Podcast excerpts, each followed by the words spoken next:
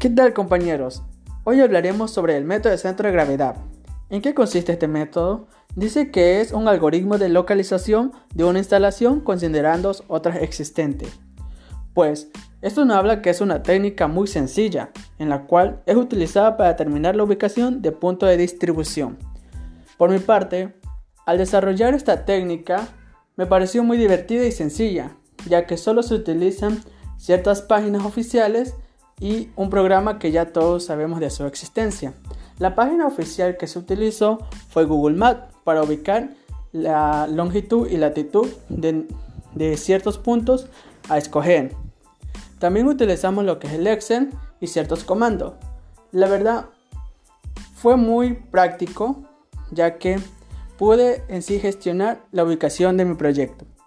Muchas gracias.